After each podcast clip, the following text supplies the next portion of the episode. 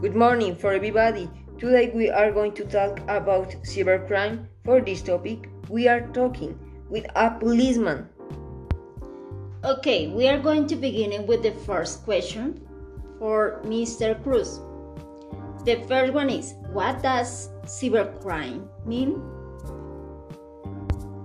Cybercrime stands to all the actions carried out in cyberspace with criminal intent.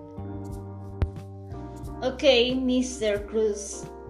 The next question is What are the different cybercrime classifications?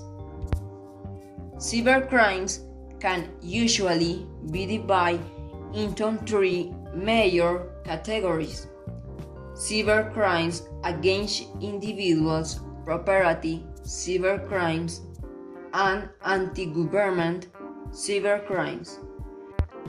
Okay, the next question is, or well, no, it's a question. Uh, please, can you tell us a little more about cyber crimes against individuals?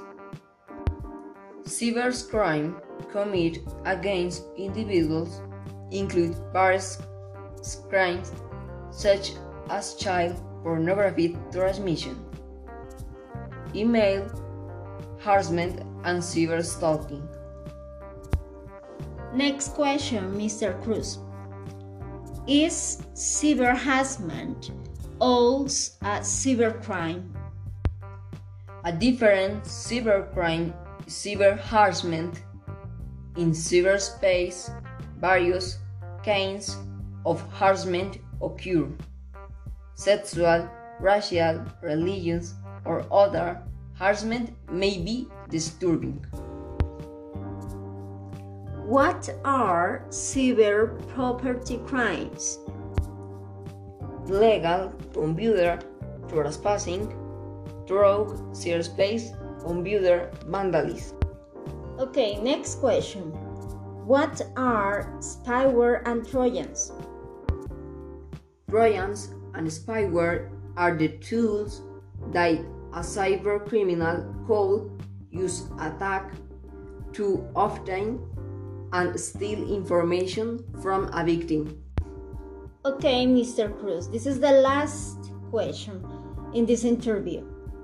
Mention some tips to prevent cybercrimes.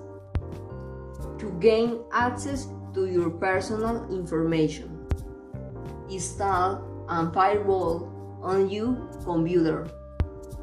When opening emails and clicking links, use caution. For any website where personal information is stored, create a strong password. Okay, thank you, Mr. Cruz. Thank you for your information because it was very interesting for us. Thank you very much. Bye bye. Bye bye.